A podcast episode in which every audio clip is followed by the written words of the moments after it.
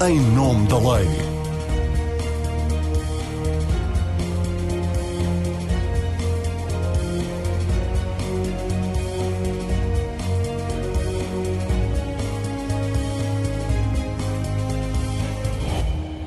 Olá, seja bem-vindo ao Em Nome da Lei. Depois de muita polémica, os deputados aprovaram novas regras para a contratação pública.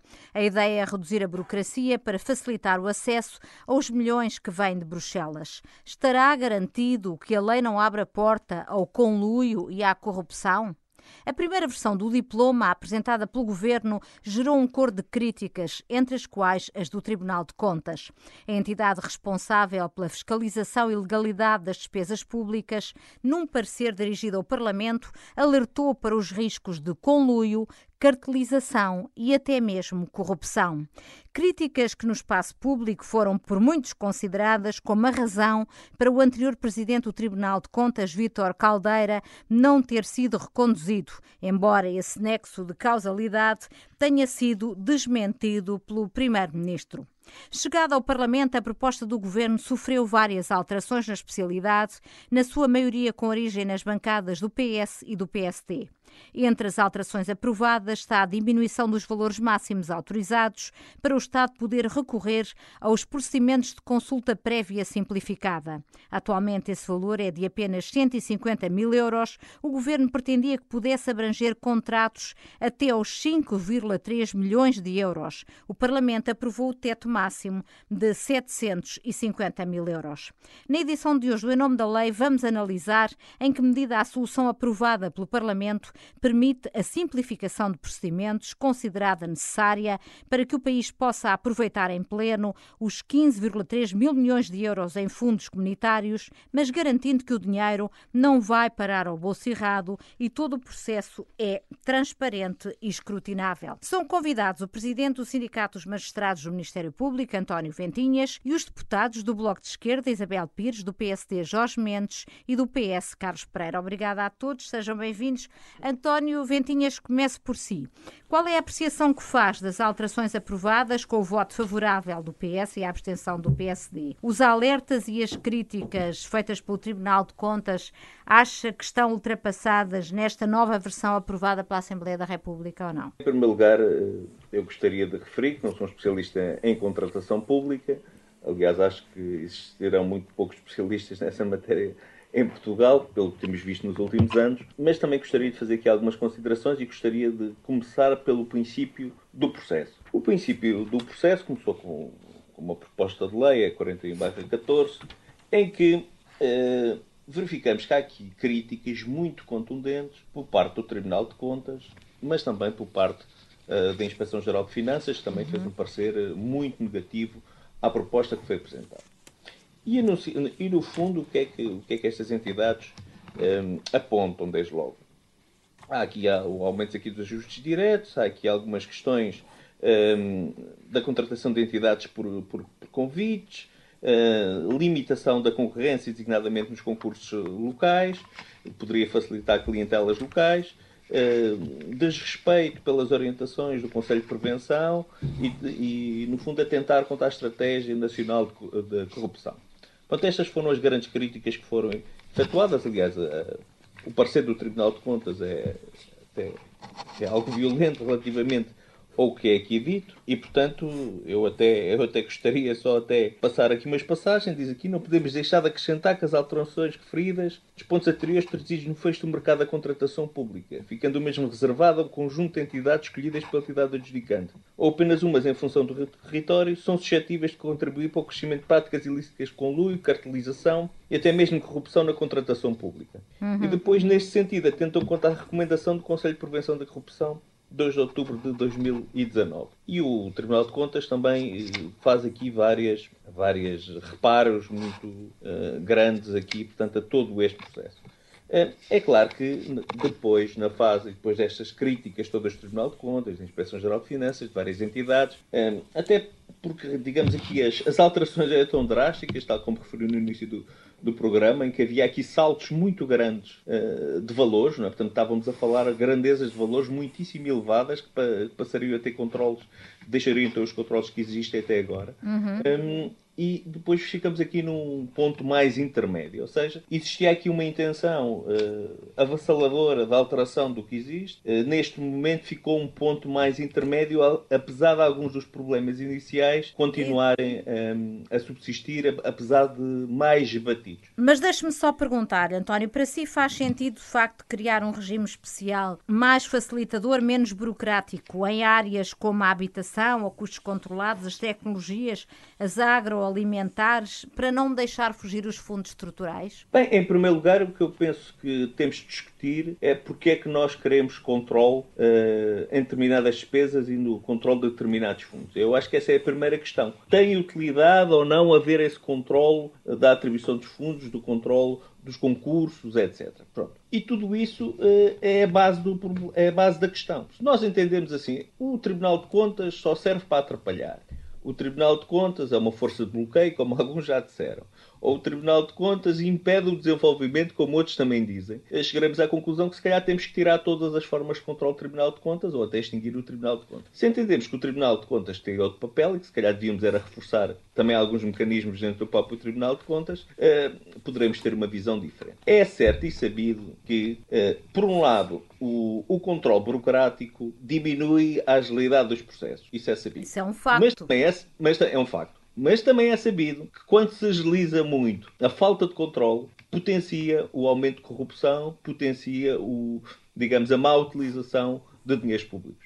E, portanto, é neste balanço aqui que tem que ser estabelecido aqui uhum. alguns pontos. Mas... Digamos que o que se privilegiou nesta fase não foi propriamente uma atuação preventiva, portanto, e nós sabemos que a atuação do Tribunal de Contas, estes mecanismos de controle tem o efeito preventivo no combate à corrupção, mas sim, eh, eh, digamos, a ideia, que resulta logo da proposta de lei, é no sentido de prescindir dessa prevenção, desse controle uh, dos dinheiros públicos, para se agilizar e ser tudo mas... muito mais rápido e o dinheiro correr mais depressa. Isso tem riscos, não é? Tem mais uhum. riscos e provoca mais riscos a nível de corrupção, como é mas, mas voltando à minha questão inicial, do seu ponto de vista, esta, uh, esta solução que foi aprovada pelo Parlamento consegue fazer balancear aqui a necessidade de reduzir a burocracia, porque esta de facto é uma oportunidade única que nós temos e não voltaremos possivelmente a ter acesso a este valor de, de fundos estruturais, mas por outro lado necessidade de que haja transparência, seja um processo escrutinável e, sobretudo, não, não conduza a situações de, de, de, de corrupção? Não, na, na, minha opinião, aumenta, aumenta os riscos. Na minha opinião, isto aumenta os riscos, porque uh, muitas vezes estamos aqui a falar só uma questão de valores. Quais são os valores que estão aqui em, em, em causa? Quando, por exemplo, temos aqui, há critérios aqui até de ordem regional que são considerados, também pode haver até aqui alguma uh, interferência relativamente às questões da, da concorrência e, portanto, a própria questão dos preços. E, portanto, a questão da, dos, próprios, dos próprios candidatos quase pré-escolhidos também poderá suscitar aqui uma série de. de... Mas, oh, António, foram eliminadas algumas normas, como as que, permitiam que os concursos de concessão construção pudessem passar a ser regra. Baixou-se o limite dos procedimentos por consulta a cinco entidades e o teto máximo passou para os 750 mil euros. Retirou-se a possibilidade dos júris alterarem os fatores de ponderação na avaliação das propostas, foi imposto o limite de 20% no valor das propostas adjudicadas acima do preço base. Não considera que são uh, soluções que podem travar que venha a haver uma má utilização dos, dos fundos estruturais? Não, é a questão essencial é de que ponto é que partimos, não é? Se partimos do ponto atual ou se partimos da proposta do, do, do, do governo. Essa é a questão essencial. Uh, tal como referiu há bocado a, a Marina, uh, havia um valor que era de 150, passou para 750. Portanto, estamos a falar de um aumento de 5 vezes. Mas tivemos em conta os 5,3 milhões que também falou e passamos para 750, também há aqui uma, há uma dimensão ainda maior. Portanto, o ponto que nós temos que ver é estamos a, a, falar da proposta do governo, que era uma proposta extrema, na minha opinião, ou se estamos a falar da proposta atual. Uhum. E, portanto, mesmo referente à, à, proposta atual, há alterações sensíveis. Uhum. Referente à proposta do governo, há, há, digamos, há aqui alterações muitíssimo sensíveis também para menos. Uhum. Uh, mas face ao que é atual agora, o, o, face, porque digamos que havia aqui uma distância enorme entre uh, o que existe atual, atualmente e o que foi proposto pelo governo. Portanto, uhum. havia aqui um fosso enorme. E, portanto, esse fosso uh, foi reduzido, mas mesmo assim em alguns casos, ainda com bastante implicação face ao que está atualmente. É o mal menor do seu ponto de vista, ainda assim é, é, é um mal. Carlos Pereira, vice-presidente da bancada do Partido Socialista, o parecer do Tribunal de Contas, uma das coisas que dizia é que a proposta de diploma do governo punha em causa medidas da estratégia anticorrupção 2020-2024, que tem estado em fase de consulta pública, que é uma bandeira da Ministra da Justiça e do governo combate à, à corrupção. Eu pergunto-lhe, ainda a estratégia não estava aprovada e já o governo aprovava um diploma em Conselho de Ministros que a punha em causa. Isto não é revelador de falta de seriedade no combate à corrupção? Eu queria começar por dizer que esta iniciativa do governo parte de um problema factual e de uma necessidade que o país tem de um, fazer bem este processo de recuperação uh, de Portugal. Nós vivemos um momento extraordinário e extraordinariamente difícil e era absolutamente essencial identificar uh, quais uh, poderiam ser os obstáculos que uh, podiam ou podem concorrer para uh, impedir, limitar, obstaculizar uh, aquilo que é absolutamente essencial neste momento, que é um combate a uma pandemia que está a ter efeitos absolutamente muito significativos e talvez até impossíveis de prever até onde é que vão, uhum. na economia, mas também nos indicadores sociais. E, portanto, perante esta perspectiva, o Governo e também o Grupo Parlamentar do Partido Socialista entendeu que há um conjunto de matérias que eh, nós devemos atuar eh, e, porventura, até encontrar uma forma eh, transitória de atuação para garantir que aquilo que queremos fazer tem a eficácia desejada no momento que tem que ter, que é neste momento agora.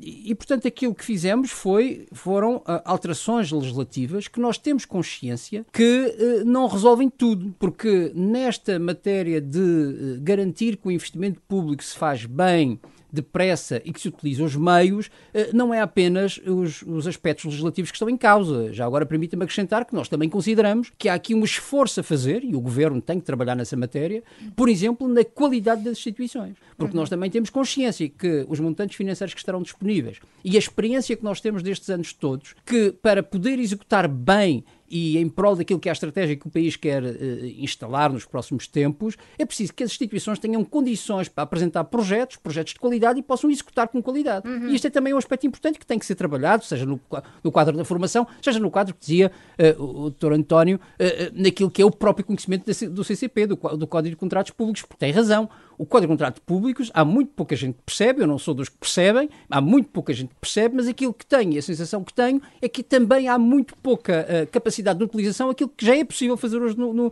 no CCP, que muitas vezes não se faz e que, é, é e que, e que, pode de alguma forma ajudar. Mas, ó oh Carlos Pereira, deixe-me só pegar numa coisa que disse que tem que ver com a qualidade das instituições, exatamente, que disse o António Ventinhas. Porque é que, em vez de irem para uma solução que diminui o controle e a fiscalização do Tribunal de Contas, para agilizar o processo, não dão mais meios ao Tribunal de Contas. Eh, mas deixe-me só terminar, porque é muito importante que as pessoas percebam Sim. o que é que nós estamos a falar. E, portanto, eu dizia que uh, as instituições são importantes, como é importante o modelo de governação que teremos, ou o modelo de governança, se preferir, que teremos de todos estes meios. E, portanto, o Governo optou, indiretamente, tentando responder diretamente à sua pergunta, e, e de alguma forma, discordando parcialmente daquilo que disse o Dr. António, o que procuramos fazer foi, basicamente, três coisas. Introduzir um regime especial, o tal regime transitório que permitia, num determinado período em que teremos os meios disponíveis, nomeadamente no quadro do plano de recuperação e resiliência, mas também no plano de estabilização uh, económica e financeira que está em curso, podemos ter um conjunto de, de, de, de simplificações que permita uh, acelerar determinados processos de contratação pública. Em segundo lugar, porque também é importante alterar o Código de, Contratação Pública para que este regime especial se concretize, pequenas alterações no regime, no regime de Código de Contratação Pública. Não, não, não estou de acordo que sejam um, alterações profundas, não são, até porque se tivessem que ser, eu julgo que teríamos que fazer um debate muito mais alargado do que aquilo que fizemos, não tivemos tempo para isso, não havia tempo para isso, e foi mais ou menos consensual que não poderia ser feito nessa altura. E, portanto, foram pequenas alterações. E, finalmente, uma alteração ao Código de Processo dos Tribunais Administrativos e Fiscais, que julgo que foi a componente mais eh, consensual na própria Assembleia da República nessa matéria. E, portanto, nestes, nestes três aspectos, eh, eh, fomos eh, encontrar eh, pequenas matérias que achamos que eram relevantes serem alteradas, sem colocar em causa as questões da transparência, do escrutínio e do combate à corrupção. Aliás, é bom dizer, e é bom não esquecer que o resultado final deste, eh, destas alterações são acrescentar mais sistemas de controlo e de combate à corrupção e de escrutínio que não existia. Vou dar um exemplo, por exemplo, que foi proposta do PS e do PSD, que é a comissão independente que acompanhará os, os, os contratos públicos. E depois uh, uh, o, o deputado Jorge Mendes até pode acrescentar mais alguma coisa sobre isso. Portanto, é um esforço que a Assembleia da República fez no sentido de acrescentar uh, mais mecanismos de controle e de acompanhamento destas matérias, além dos outros que já estavam previstos, como seja planos de, de, de combate à corrupção que os, que os, que os próprios promotores devem de, de, apresentar quando apresentam os projetos, ou então impedimentos de que hajam relações especiais entre, entre determinados, determinadas empresas que concorrem. Portanto, são mecanismos que permitem prevenir este, este, esta mesma uh, Então isto é uma espécie de, diga-me só uma coisa, isto é uma espécie Mas... de pense rápido que se, vai, que se vai depois retirar quando acabar o período de, de utilização dos fundos. Mas Marina, deixa-me dizer uma coisa, ainda quer dizer uma coisa que me parece muito relevante, pode ser controverso, mas é possível demonstrar, e quando se pode demonstrar, estamos a falar de factos, não estamos a falar de opinião. Não é verdade que, uh, uh, que em Portugal, ou mesmo no quadro europeu, a aplicação dos fundos europeus tem a falta de controle. Não é verdade. Eu não sei se uh, os colegas que aqui estão têm consciência disso, mas eu tenho, disto tenho consciência, até porque já trabalhei em fundos europeus. Uh, os mecanismos de controle dos fundos europeus são tremendamente enormes e, hum. e, complexos e envolvem a IGF, a Inspeção Geral de Finanças, o Tribunal de Contas, a, a, a Autoridade de Gestão, auditores externos, auditores europeus, auditores em Portugal. São, é uma catrafada, um molho de gente que atua nos projetos comunitários e nos projetos europeus europeus. E, portanto, não é verdade quando se diz que não há controle. Há muito controle. Há mais do que o, o, controle que existe sobre os dinheiros públicos, dos dinheiros do, do Estado português, uh, por comparação? Olha, não sei, eu não consigo, não consigo fazer. Há mais entidades, há mais entidades envolvidas, porque há as entidades europeias e há, e há, e há contra-entidades e há entidades independentes, talvez haja, não, não, não, não consigo fazer essa comparação agora, mas a verdade é esta: não há falta de controle. Aliás, uh, uh, diga-se a bom da verdade que esta ideia de que os fundos europeus, e permitam-me usar a expressão, aquilo é tudo maldrabice, permita-me dizer isto de forma muito clara, talvez foi assim numa fase inicial inicial dos quadros comunitários, nomeadamente do, do, primeiro quadro comunitário. Claro, Lembramos bem disso. Sim. Mas a complexidade das fraudes, mas quem conhece, mas quem conhece a evolução dos diferentes quadros comunitários e a complexidade que foi sendo acrescentada, compreenderá que hoje não tem nada a ver com, com essa situação. E, portanto, é uma falácia e, de resto, os factos não dizem que o país usou mal os fundos comunitários em qualquer dos governos, não estou a falar de nenhum governo em particular. Temos é um problema de, de pouca execução Temos um problema de dificuldades de execução e para dar um número para terminar, se talvez já me esteja a exceder, para dar um número para terminar, nós costumamos, uh, uh, em média, uh, executar cerca de 2 mil milhões de euros de fundos comunitários por ano e, para terem uma ideia, nós vamos ter que executar até 2026 6 mil milhões de euros por ano. Ou seja, se nós não fizermos nada, nós não somos capazes de executar, ponto. E, portanto, eu acho que nós temos que ter um equilíbrio muito sustentável entre aquilo que é fundamental fazer do ponto de vista da recuperação do país, de conseguir de facto distribuir os meios bem distribuídos em prol de uma estratégia, uhum. sempre com grande escrutínio, com controle, mas garantindo que há de facto uma aceleração dessa execução. Uhum. Caso contrário, nós não vamos conseguir uh, uh, fazer aquilo que todos os portugueses esperam, naturalmente, que é uh, um combate à crise e garantir que continua a haver emprego, continua a haver dinâmica empresarial e que os, os, os aspectos sociais são combatidos, os indicadores sociais são combatidos. Diga-me só uma coisa, o PAN propôs, entretanto, um portal da transparência transparência para os fundos europeus. É uma proposta válida do, do ponto de vista do Partido uh, Socialista? Bom, vamos lá ver. O, o, hoje em dia, uh, quem conhece os fundos europeus e quiser fazer um acompanhamento do, do, de um determinado projeto já o pode fazer. Ele está disponível, é possível. Vai, eh, há, há, um site no, na unidade de gestão do Fundo Europeu que é, facilmente uh, consegue-se identificar. Eu acho que se pode aprofundar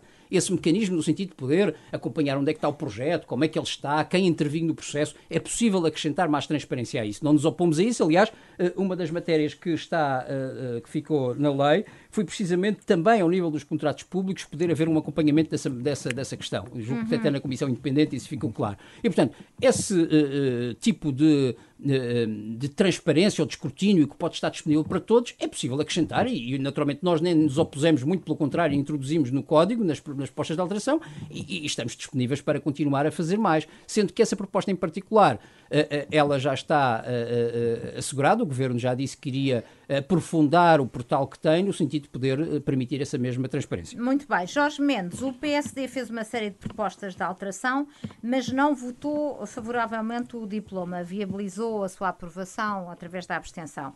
Tem ainda divergências de fundo? Temos, temos ainda algumas diferenças, uh, divergências de fundo, porque desde o início o PSD defendia que não deveríamos alterar o Código da Contratação Pública, deveríamos criar só um regime especial e transitório, exatamente para que se pudessem alavancar rapidamente, em prol da economia portuguesa, dos portugueses, os fundos da União Europeia. Uh, outros partidos tinham a oposição exatamente oposta, não queriam nenhum regime transitório, nem especial, queriam só alterações na contratação pública.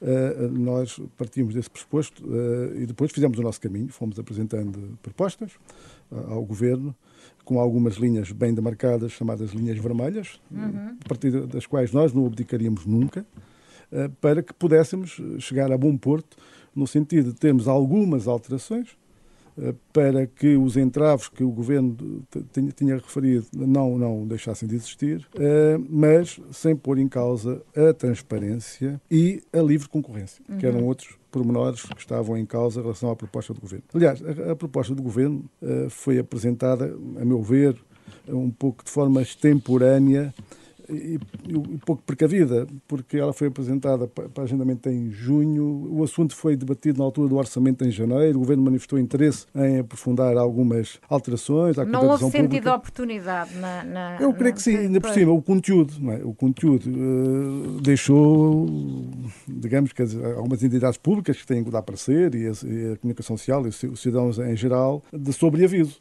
Uh, quando a proposta permitia que os júris da avaliação das propostas pudessem alterar os critérios, isto levanta logo uma suspeição que não é aceitável. Até para os próprios membros dos júris no dos futuro. Júris, sim. É, é, e uma litigância a seguir brutal. Mas então, as, do, do, seu ponto de vista, com as alterações também propostas pelo PSD e outros partidos, o Bloco também apresentou o PC, e o PC também apresentou, as regras ficaram blindadas de forma a reduzir efetivamente o risco de conluio e da corrupção de que falava o Tribunal de Contas? Vamos aos pontos essenciais. Para o PSD, simplificação, sim. Flexibilização, sim. Desburocratização, sim. Redução da litigância, que é uma realidade hoje, sim. Mas com transparência, é, inclusive o seu reforço, e sem limitar a livre concorrência. E temos que ir ao pormenor. Quando se fala da questão da litigância, nós temos que nos remeter exatamente para a questão dos júris, a questão da concessão-construção, uhum. uh, a questão. Eu, eu, nunca percebi bem, uh, confesso, não sou nem de perto nem de longe uma especialista em contratação pública, mas quero que me expliquem o alcance desta, desta ideia. Foram eliminadas normas uh, como a que permitia que os concursos de concessão-construção pudessem passar a ser regra. Uhum. Uh, e isto foi uma, uma iniciativa do, do, Mas por do acaso partido. Não era, assim, não era regra. Essa não era essa, não, partido, isto não era regra. Era a possibilidade. Descodifiquem lá. Ela já existe. Lá. É preciso, ela, ela, já existe. O Jorge Mendes pode explicar, mas a Sim. verdade é que não era regra. Poderia ser utilizado, eh, mas não era obrigatório que fosse utilizado. Sim, mas. Sim, se, passava a ser. Se o adjudicatário não quisesse, não. não, não Sim, não, mas haveria-se o espectro para que Sim. fosse utilizada de forma massiva. A concessão construção existe no atual Código Sim. da Contratação Pública, é usada excepcionalmente em questões muito específicas, uh, agora podia ser usada de forma generalizada. Isso tem problemas. Logo, na, na, na, em termos de lançamento do concurso, em que os projetistas estão dependentes das empresas construtoras, uhum. e depois em toda a fase de fiscalização da obra. Acho que o Estado perdia o controle de fiscalização Sim. e ficava na mão da entidade que fosse eh, executar este contrato. E, portanto, acho que era, era, isso, caiu. Pronto, isso, caiu. isso caiu. Como caiu também a questão uh, dos júris, também caiu, do artigo 139, número 4, a possibilidade dos júris poderem reafetar os critérios de avaliação nas, na, na, na, análise das propostas. Uhum. E Como... aquela questão do, do, do, Estado poder contratar não pela proposta mais baixa, sim, é mas, 70. Uma, sim, sim, mas não pode ser mais do que 20%, mais 20% mas, com, mas aí, do valor base. Não isto é? também, uh, lá fora isso existe, a União Europeia tem diretivas sobre esta matéria, uh, mas aqui também há limites, pusemos regras, portanto, se, for, se, o preço, se o único critério for o monofator o preço, isso pode arranjar um conluio, pode dar asa conluio entre várias empresas. Tu agora concorremos nós os cinco, depois concorres os outros e a gente vai trocando. Havendo multifatores, isso que, que é uma, uma, obrigação que foi imposta na, na votação final, na, na, especialidade, isto minimiza-se esse, esse, possível efeito de conluio. Como também na economia local. Todos nós queremos, e é desejável, que a, a, as empresas de alguns conselhos, sobretudo do interior, tenham uma possibilidade uh, especial de concorrer uh, em alguns concursos. Para valores não estamos a falar de milhões, estamos a falar de verbas muito, muito mais reduzidas. E há a possibilidade de reserva de concursos a nível territorial. Isto lá fora Sim. é uma coisa muito usada. Em Espanha, na Alemanha, isto é usadíssimo. Para permitir que determinadas regiões Sim. tenham garantido o acesso para, sua, para, ao, para os seus fornecedores locais, quer agrícolas, quer sei lá, o leite escolar, quer uh, produtos de construção, possam ser fornecidos pelas empresas locais. Mas com regras também. Sim, mas, mas é, é, é, é, natural a é preocupação é, porque as autarquias são, como não, nós sabemos, uma área uh, em que a corrupção uh, mas não enfim, deixa, às já, vezes, deu, já vezes, deu provas Mas não deixa Portugal. de ser paradoxal que se não favorecermos as entidades pequenas e microempresas nas regiões e nos pequenos locais, nós estamos a, dizem que violamos a concorrência porque provavelmente os preços serão mais altos mas ao mesmo tempo também promovemos a concentração, por uma razão muito simples, porque simplesmente essas empresas acabarão porque não têm acesso a esse mercado e as grandes empresas acedem aos mercados Sim. todos. Isso é, um, é, algo que nós não gostaríamos que acontecesse, como é uhum, óbvio. Uhum. Sobretudo nesta fase, nós precisamos dar um impulso à economia local. Portanto, e é esta possibilidade, portanto, depois cabe, cabe às entidades adjudicantes decidirem ou não se fazem a reserva uh, em, em, termos territoriais. E aqui fomos blindámos muito. Portanto, é para os municípios, por exemplo, os ministérios em Lisboa não podem usar esta faculdade, senão Sim criavam-se aqui Sim, claro. um monopólio quase para, para, para, para, para, para, Lisboa e Porto, para o Conselho de Lisboa e Porto, para as grandes cidades. Portanto, houve aqui um grande esforço de blindar o mais possível, por causa da transparência, por causa da livre concorrência, e a comissão independente que foi criada para o regime especial e transitório é mais um garante do reforço da transparência. Diga-me lá, esta comissão de acompanhamento e fiscalização, uh, como é que vai, como é que vai funcionar? E pergunto-lhe outra coisa: o que é que nos garante que vai ser efetivamente um órgão vigilante e independente? Se penso eu que até foi por, por proposta do PSD, será esfiado por alguém da confiança do governo. Mas tem a representação dos, das várias forças políticas do, Mas do Parlamento. Mas que tem que ser esfiada por alguém da confiança do Governo? Um organismo que é independente? Mas é de uma entidade pública. Hum. Uh, neste caso, uh, o Governo queria o IMPIC, nós até defendíamos que ficasse em aberto, para que isso fosse regulamentado até por decreto-lei, uh, para que essa entidade, depois, em termos operacionais, possa ter acesso a tudo o que é documentação, tudo o que é contratação pública das câmaras, dos institutos públicos, das empresas públicas. Tem que ser uma entidade que, de alguma maneira, operacionalmente consiga depois aceder a essa documentação. E, e portanto, cabe ao, ao Governo a, a, decisão em relação à Presidência. Mas os outros quatro elementos, a maioria, não, são representantes da, da Assembleia da República. Tem aqui uma responsabilidade acrescida. Uhum. Porque nós, como, como disse desde o princípio, queremos simplificar e flexibilizar, queremos que sejam usados bem e bem os fundos da União Europeia, que são muito escrutinados. Os fundos europeus são muito escrutinados uhum. ao longo de todo o processo, desde a candidatura até ao financiamento. Até às, depois, no final, há sempre umas, umas auditorias. Inclusive, há casos que o dinheiro tem que ser devolvido por incumprimentos, eh, mais do que a gente pensa, eh, mas também com, com reforço da transparência. Portanto, esta comissão é independente é, é o seu enfoque. Não é, é mais importante. uma comissão, é que nós somos peritos em criar uh, grupos de trabalho mas, e comissões. Neste, Isso caso, é, neste caso, cabe aos partidos com assento na Assembleia da República República, ainda por cima, a questão sobre isso, sabem que há, há uma. A opinião pública está desconfiada desta matéria, eh, sempre que se fala da, da contratação pública, das questões de corrupção, é mais um, um, incentivo para que se faça um grande trabalho nesta matéria. Também cabe-nos a nós dar o exemplo. Deixe-me perguntar a Isabel uh, Pires, o Bloco de Esquerda votou contra, uh, começando por esta, por esta questão da Comissão de Acompanhamento e Fiscalização. Uh, o Bloco uh, concorda com a forma como vai funcionar? Tem dúvidas quanto à independência ou funcionamento desta comissão? Para já, depois já vamos aos outros aspectos. Para já esta questão, Isabel. Bem, cumprimentar todos e todas. Bem, relativamente a essa, essa questão muito, muito específica, obviamente que não tendo nós acompanhado a criação de um regime especial para os fundos estruturais, neste caso, um, obviamente também nos levanta algumas dúvidas, uh, por, por exemplo, do ponto de vista da capacidade técnica, de fazer uma avaliação de facto aprofundada e técnica daquilo que é depois a execução daqueles fundos, os processos um, de, de, contratação, etc, etc. E, portanto, um, essa preocupação nós mantemos, obviamente que quando se cria um regime deste género, criar, uh, fazer acompanhar disso a criação de uma comissão de acompanhamento, por princípio, eh, não vemos eh, problema com isso. Agora, temos algumas, alguns receios que, de facto, ele possa não ser uh, tão eficaz como, por exemplo, poderia ser se não tivéssemos um regime especial e, tivemos, e tivéssemos efetivamente um Tribunal de Contas, como foi dito inicialmente, com mais meios para poder fazer um trabalho que já hoje um, faz e que tem muita dificuldade em fazer, exatamente por causa da falta de recursos humanos que hoje em dia tem e que, portanto, a sua capacidade tem estado diminuída desse ponto de vista para fazer o acompanhamento necessário. Uhum. Na avaliação que, que o Bloco faz uh, da, do diploma que foi aprovado na Assembleia por comparação com aquela que era a proposta do governo, houve ou não um salto qualitativo no, no, no projeto de forma a reduzir substancialmente as, a possibilidade de haver mau uso dos, dos fundos europeus? Bem, do nosso ponto de vista, e, e, acho que é importante assinalar, até para quem nos ouve, porque, como foi dito já várias vezes, está é uma matéria muito complexa, muito complicada de uh, perceber.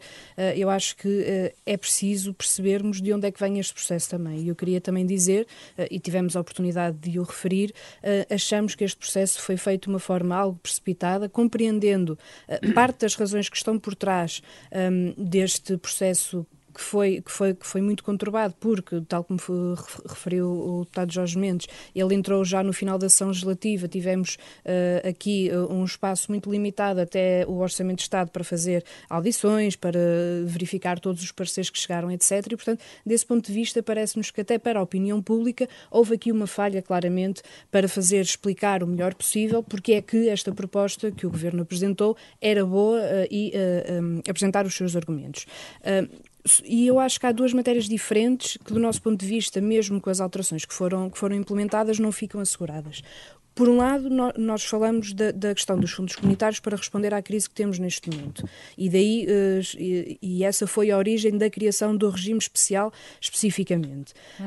Um, e, portanto, eu acho que toda a gente concorda que, de facto, é preciso, uh, o mais rapidamente possível, podermos uh, injetar este dinheiro na economia para fazer, uh, obviamente, termos aqui um, um, um programa de, de, recuperação o mais rápido possível. Mas quando nós falamos aqui de equilíbrio, e já, e já outras pessoas aqui referiram, é exatamente isso que nos parece que falta. Ou seja, nós até estamos a falar para este regime especial de matérias que, obviamente, que há uma obrigatoriedade de execução até 2026, se não estou em erro, e, portanto, uh, identificou-se como o fator de não execução uh, a contratação pública. Isso deveria levar-nos a uma reflexão mais aprofundada, que não foi feita, obviamente, nesta proposta, sobre a contratação pública em si. Uhum. Isso teria merecido, e, estamos, e estávamos, obviamente, disponíveis para isso, para um debate mais aprofundado, porque, por exemplo, quando nós falamos de que, uh, fora o regime especial, aquilo que nós incluímos, aquilo que foi, que foi incluído, nomeadamente nas propostas PS e PSD, de alteração ao Código de Contratação Pública, que foram coisas pontuais.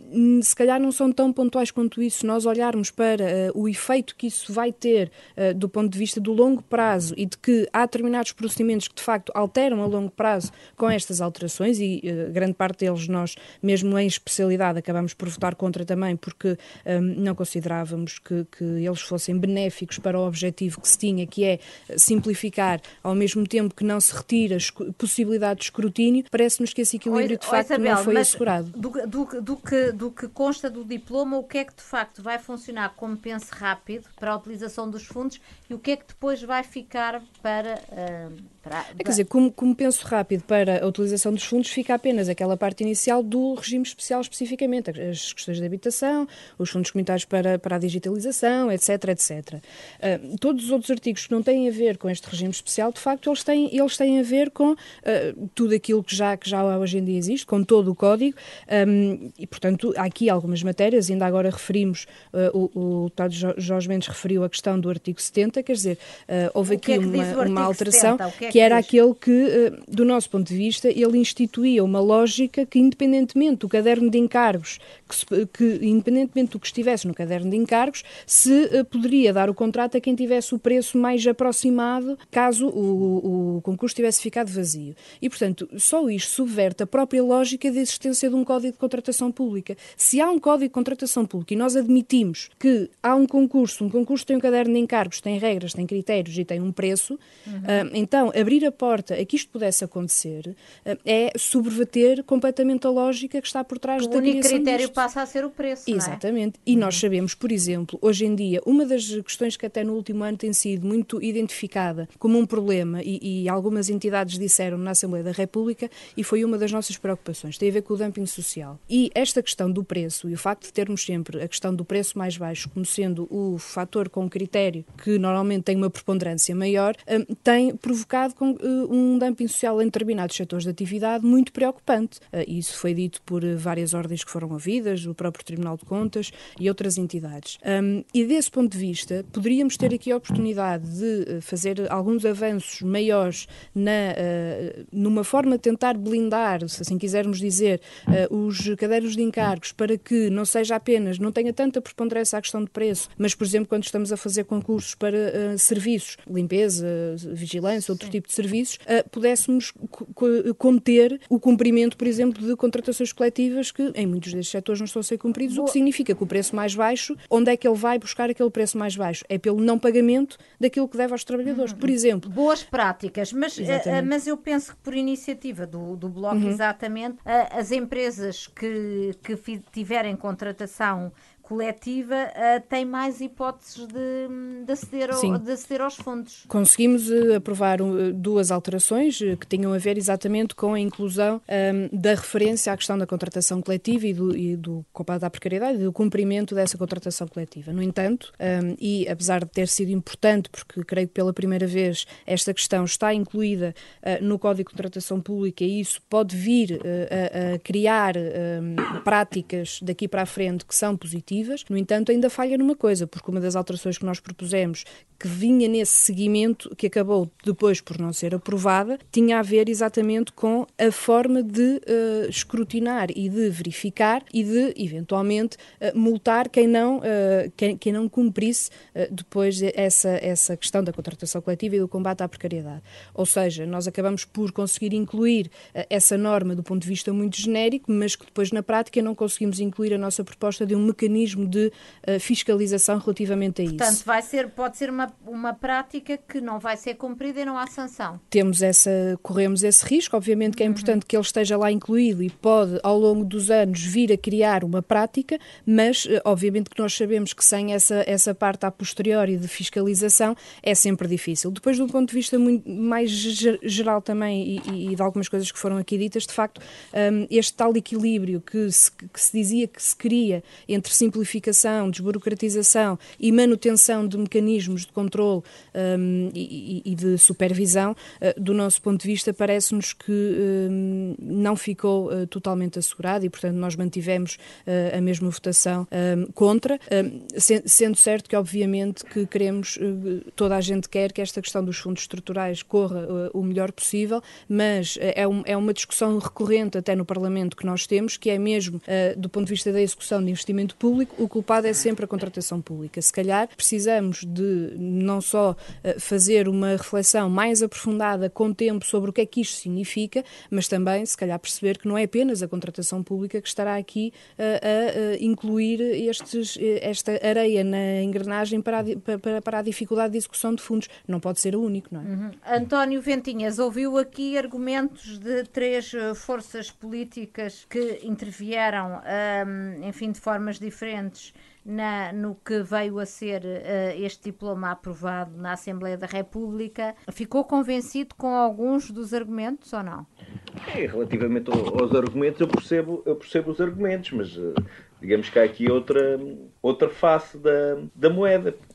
Por exemplo, eu por um lado percebo que se diga que o reforço da contratação de empresas locais, nas empresas ao nível, ao nível dos municípios, eh, visa dinamizar a economia local. Mas também parece inegável que essas situações de, de proximidade das empresas locais, por exemplo, com as autarquias, poderá claro. criar aumento ao risco em termos em termos de corrupção e de clientelas locais. Portanto, isso parece que é mais ou menos evidente. Uh, agora podemos dizer, não, mas independentemente desse risco, nós achamos que isso dinamiza as regiões e vai dinamizar, por exemplo, o interior e a economia local. É uma questão. Poderá ser assim, mas também o que é certo é que também poderemos ter mais casos em termos de, de, de corrupção, da pequena corrupção ao nível, ao nível autárquico. Há que fiscalizar. Há que fiscalizar, há que fiscalizar mas o que eu estou a dizer são, eh, são questões que não estou a dizer que são imediatas, que não são questão imediatas, mas que são, são questões que podem potenciar o risco de corrupção. Esta é uma situação que pode potenciar o risco de corrupção das clientelas locais, das empresas locais, dos conhecimentos mais próximos. É, portanto, eu, eu, o que eu estou a dizer é que, ao nível da prevenção, não é? Portanto, quando se tira aqui alguns controles e se estabelece algumas, alguns novos critérios, poderemos estar a aumentar aqui o, o risco de corrupção nesta matéria. Há aqui um fator que foi dito, esse pelo deputado Carlos Pereira, que é que eu acho que é muito importante. É, muitos dos fundos que não se, não se conseguem sequer aceder deve-se muitas vezes ao facto de não se conseguirem elaborar propostas.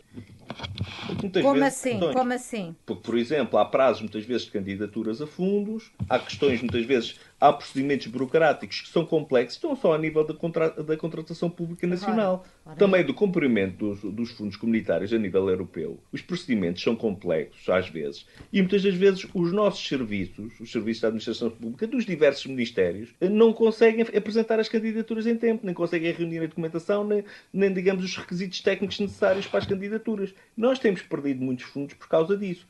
Eu acho que sim, nesta matéria, e muitas vezes por, por o Estado também não ter os recursos técnicos necessários, porque muitas vezes, uh, pronto, ou por questões de redução de pessoal, ou por questões de reforma, ou porque, porque se entende que a administração pública tem E porque temos muita burocracia, apesar de todos os simplexes que tem havido, a burocracia muita... continua a, a inundar-nos. Nós temos muita burocracia. Eu lembro-me eu lembro uma coisa que é, que é conhecida, em que, nós, em que nós, por exemplo, na altura que foi uh, anunciado o Simplex, em que se dizia que uh, se tornava muito mais fácil, por exemplo, adquirir uma casa porque deixava de ser obrigatória a escritura pública, logo nesse ato praticamente uh, se instituiu o certificado energético. Portanto, que é mais um documento uh, a crescer, a crescer àqueles que já existiam. Portanto, portanto, nós temos esta tendência para criar burocracia e, portanto, para criar mais elementos, mais elementos aqui. Mas não somos só nós, porque a Europa também é fértil nisso. Em burocracia, claro. A Europa é fértil em burocracia. E nós temos que, uh, digamos que, ter os meios técnicos e temos, digamos, departamentos suficientemente ágeis, treinados e conhecedores para nos conseguirmos candidatar aos fundos. Porque uhum. senão muitos dos fundos vão ficar a executar. Ou seja, se nós até agora, com um volume muito mais reduzido de fundos, não os conseguimos aproveitar todos, temos, não conseguimos aproveitar todos, há uma grande parte de fundos que nós não conseguimos concorrer. E muitas vezes até por questões técnicas que não conseguimos cumprir os prazos, que não conseguimos juntar a documentação, etc. Com este volume enorme de dinheiro, provavelmente esse problema irá aumentar. Claro. E eu não e sei se há alguma é estratégia, não sei se há alguma estratégia uh, relativamente a isso. Já foram, uh, já foram reorganizados os departamentos uh, dos vários ministérios para, para pensar nisso. Ou só se pensou aqui na questão da contratação pública. Uhum. E eu acho que, questão, que essa questão, que foi referida também pelo deputado Carlos Pereira, de dizermos que essa questão do, do, dos técnicos e, portanto, de, das candidaturas é uma questão importantíssima. Deixe-me deixe questionar quando o... Eu referia dos meios, quando eu referia dos meios e que se calhar em vez de irmos por aqui e tentarmos tirar o controle, se calhar devíamos ter outras prioridades, uhum. designadamente temos uh, condições para nos candidatarmos aos fundos, uhum. que eu acho que se continuar como está agora, nós nem sequer vamos apresentar os projetos. Uhum. Não é uma questão, às vezes, interna, vai ser externa para a uhum. União Europeia. Carlos Pereira,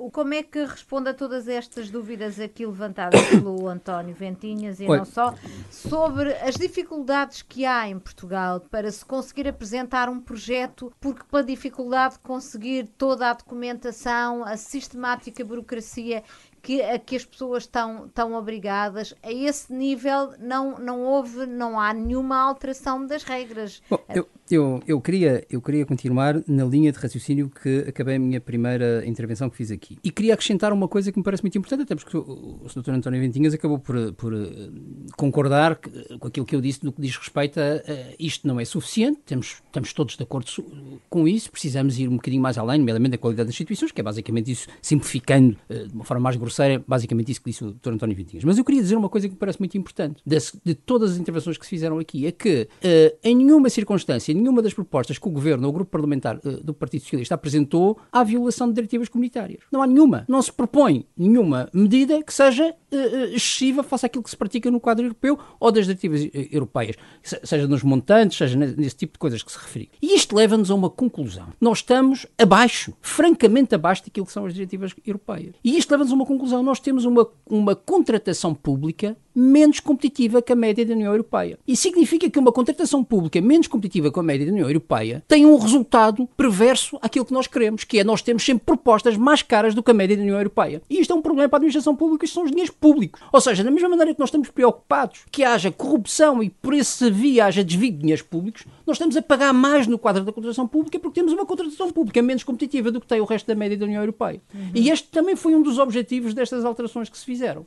E, portanto, nós não podemos ignorar isso. Não podemos ignorar que uh, aquilo que temos no nosso Código de Contratação Pública é, de facto, pode-se dizer uh, uh, que é, de facto, muito bom do ponto de vista de peça jurídica, mas é mais, ou melhor dizendo, menos competitivo do que aquilo que temos no quadro europeu. Esta é a primeira nota. A segunda nota, uh, queria dizer que naquilo que fizemos, e, um bocadinho aquilo que disse o Jorge Mendes, aquilo que fizemos, permitam-me dizer uma coisa, o grupo parlamentar do Partido Socialista, se fizermos a linha do tempo, desde final de 2019, disse no Parlamento, num debate, julgo que foi até a líder parlamentar que disse, e eu disse-o num debate seguinte, que era absolutamente essencial fazer uma revisão do Código de Contratação Pública. Só que, entretanto, tivemos uma pandemia. E, portanto, é verdade. O, o governo apresenta um processo de revisão da contratação pública e de regime especial antes do verão. No final da ação legislativa. No final da ação legislativa. É? E, portanto, nós ficamos com pouco tempo. É um facto. É um nós facto. sabemos disso. Nós sabemos disso. Aliás, nós dissemos desde a primeira hora, e fui eu que fiz essa intervenção no plenário, que nós estávamos completamente disponíveis para integrar e acomodar propostas que, eventualmente, os partidos